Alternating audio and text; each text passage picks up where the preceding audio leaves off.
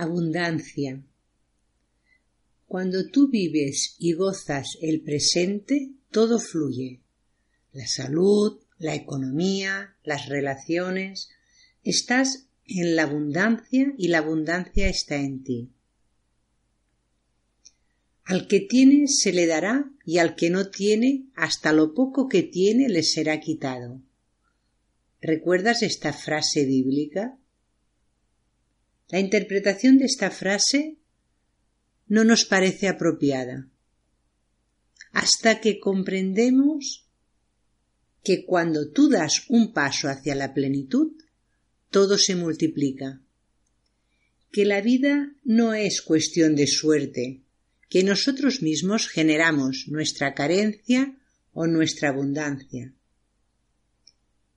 Cuando hay pobreza exterior, Generalmente hay un déficit, todo siempre está relacionado de una manera u otra con nuestra actitud interna. La pobreza o la carencia comienza en el espíritu y termina, y termina en el bolsillo.